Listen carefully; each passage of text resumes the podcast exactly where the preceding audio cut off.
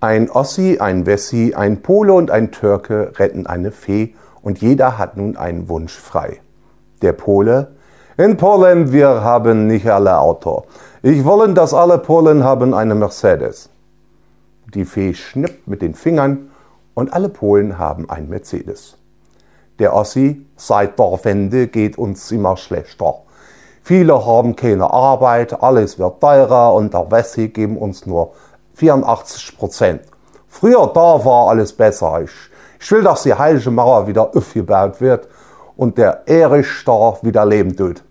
Die Fee schnippt mit den Fingern und die Mauer steht wieder und im Osten ist wieder Sozialismus. Der Türke. Ey, ich bin der krasse Moment, weißt du.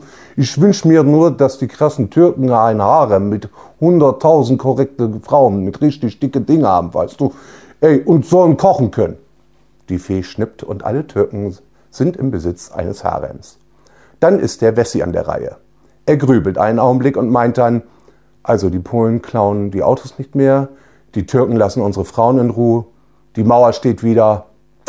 Ich nehme ein Cappuccino.